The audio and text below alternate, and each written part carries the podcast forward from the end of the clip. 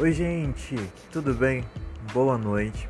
Bem-vindos ao nosso segundo episódio do podcast. Mas antes de tudo, deixa eu te agradecer.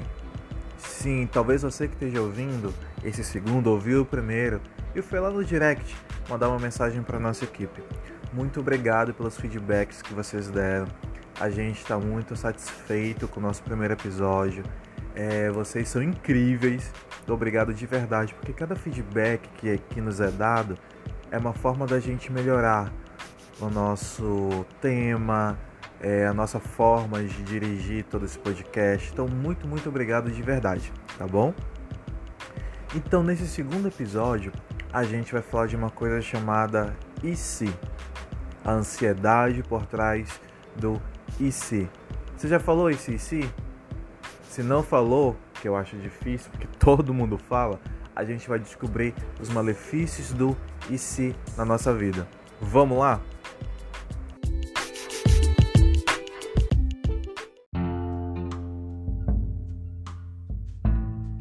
Bem, mas para você que talvez ainda não me conheça, deixa eu me apresentar para você. Deixa eu me apresentar. Que...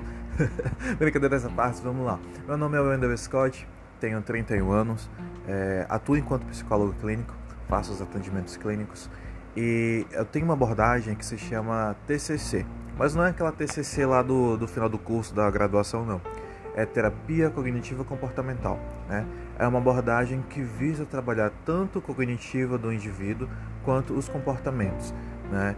É, é um trabalho em junção justamente para que a, as a gente possa modificar alguns comportamentos na pessoa que talvez possam estar ali causando angústia, dor, aquele sofrimento. É, a TCC é muito indicada em casos de ansiedade, depressão e, e outros casos, né? Mas hoje o nosso tema ele é bem correlacionado à ansiedade. E aí a gente tem um tema seguinte: a ansiedade por trás do e se. Você já deve ter falado em algum momento da sua vida esse e se. Exemplo: e se eu tivesse feito uma outra faculdade? E se eu tivesse empregado? Ou se eu e se eu tivesse? É nessa conjunção em si que a gente tem que trazer esse contexto para hoje. Por quê? A gente precisa entender que a ansiedade, de modo geral, é uma pré ocupação de algo que pode acontecer, como pode também não acontecer. Quem é que nunca ficou ansioso, é, esperando por aquela viagem que a gente já está preparando há tanto tempo e aí chega dois dias antes, um dia antes, a gente não consegue dormir? Significa que o teu nível de ansiedade está muito elevado. A gente precisa é, entender que existem os transtornos de ansiedade e a ansiedade. Né? A ansiedade ela faz parte é, de nós, enquanto seres humanos. Né?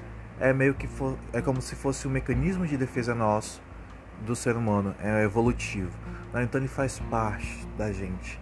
A grande diferença é como que eu vou lidar com essa ansiedade, né? até que ponto ela me vai ser é, favorável e até que ponto ela vai me desfavorecer.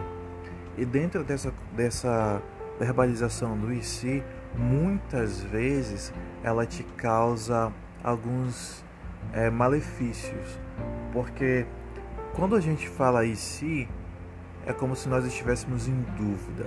E quando se tem a dúvida, automaticamente a gente acaba é, perdendo uma quantidade de tempo em relação a isso. Se for uma decisão muito importante da sua vida e você acaba tomando essa decisão, é, automaticamente acredito que todos nós acabamos pensando na outra hipótese, né? Se nós escolhemos o A e aí estamos com o A, vem aquela e se eu tivesse escolhido o B? E quando a gente se fixa muito nesse e se eu tivesse escolhido o B, quando a gente tem essa fixação nesse pensamento, talvez porque o A não seja aquilo que nós esperávamos que fosse, a gente acaba trazendo prejuízos à nossa saúde mental e emocional, porque a gente fica se prendendo nesse B e automaticamente quando nós nos prendemos nesse B, a angústia vem, vem aquela sensação talvez de vazio em você e são esses sintomas que nós precisamos tomar é, cuidado para que eles não se proliferem, para que eles não é, fiquem de forma mais intensa, né?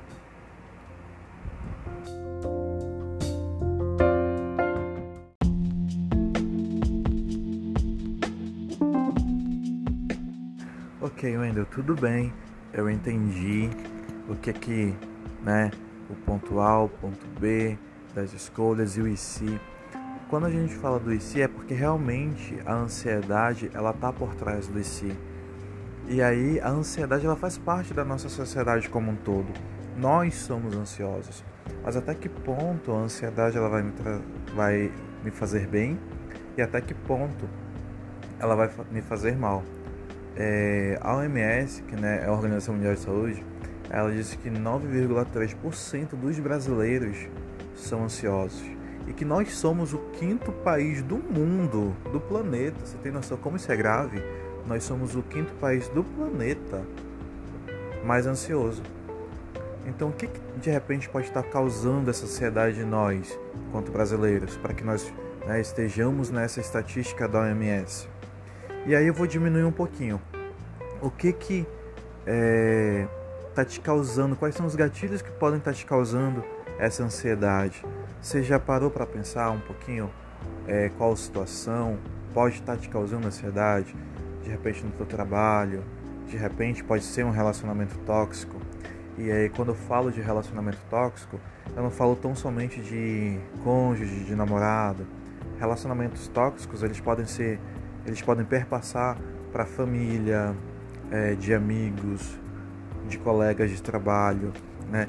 Esse, existem esses tipos de relacionamentos tóxicos que um dia a gente vai falar especificamente sobre eles, mas a ansiedade ela pode sim estar correlacionada a esses gatilhos e é importante que nós é, possamos ficar atentos a esses gatilhos justamente para que a gente possa trabalhar em cima dele, sabe? Para que a gente possa entender compreender e evitar esses gatilhos na nossa vida, justamente para que a gente não fique ansioso, para que a gente não se torne ansioso num grau de psicopatologia. E quando a gente fala de decisões de modo geral, que a gente está falando do ponto A e o B, a gente precisa, antes de tudo, é, levantar o pós e o contra. Né? Porque quando a gente toma, a gente tem o A e o B. E aí a ansiedade ela começa a gritar. E existem algumas pessoas que não sabem lidar com pressão. Né? E tá tudo bem, é uma coisa sua, da sua personalidade. E aí tem o A e o B e você tem que escolher. Só que você fica muito indeciso e você acaba escolhendo o A. Ficou com A, escolhi o A. Mas aí vem a ansiedade e te, e te faz pensar: e se eu tivesse escolhido B? Então é dentro desse quesito, dentro desse contexto que a gente precisa trabalhar. Entender, levantar o pós e o contra antes de tomar a decisão. Avaliar, sentar, pensar um pouco, respirar fundo, praticar a técnica da respiração. Você sabe como é a técnica da respiração do bolo, da soprar a velhinha? Vou te ensinar aqui rapidinho, viu? Quando você estiver numa crise muito, digamos, de ansiedade, muito forte, que você acha que é muito forte, você vai respirar fundo, você vai imaginar um bolo na sua frente com algumas velhinhas. Canto parabéns na sua mente, não tem problema. E se você estiver sozinho, canto parabéns ali, parabéns para é o seu momentinho, tá? E aí você vai respirar fundo no final e apagar as velhinhas. Se você ainda não visualizou o bolo, viu que as velhinhas ainda não estão apagadas, você repete esse movimento até que as velhinhas elas possam estar todas apagadas. Tudo bem? É uma técnica simples, mas que é muito eficaz em momentos de ansiedade, tá bom? A respiração ela te ajuda muito a controlar a ansiedade. Voltando para o nosso assunto, eu te digo que é importante a gente fazer esse levantamento do pós e contra e é embasado nisso o teu e se, aquele questionamento, ele não vai ficar tão forte na tua cabeça.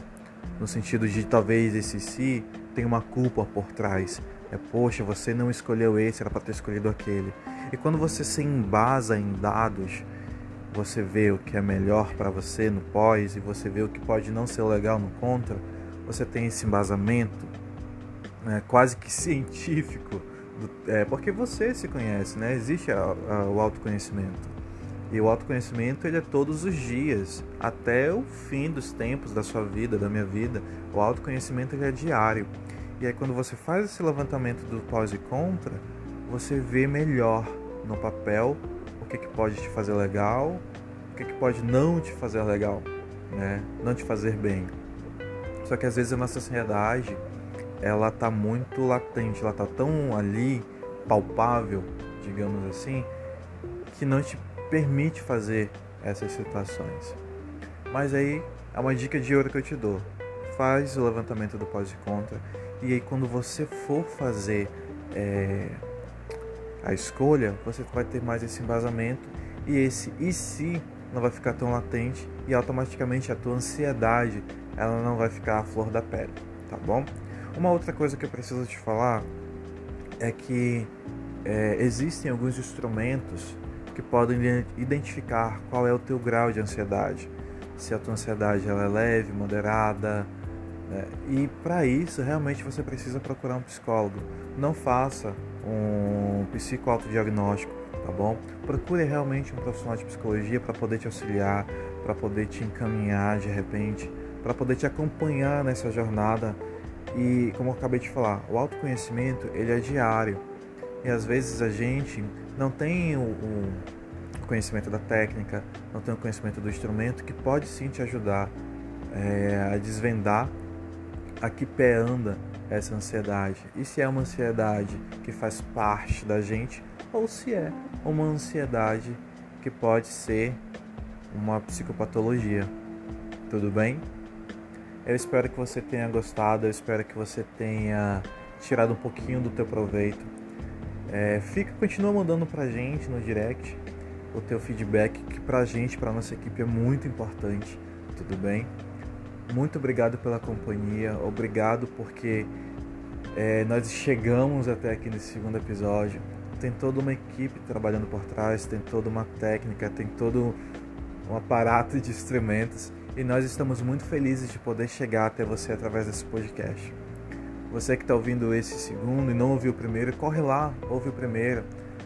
É, houve algumas modificações, eu queria falar isso muito para vocês. Houve algumas modificações em prol a tantas técnicas e em prol a tanta demanda.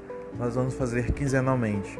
Hum, eu queria fazer toda semana, mas a gente vai fazer quinzenalmente para a gente poder entregar um conteúdo melhor para você, para a gente poder é, trabalhar né? Porque tem alguns instrumentos por trás, tem microfone, tem estúdio, tem.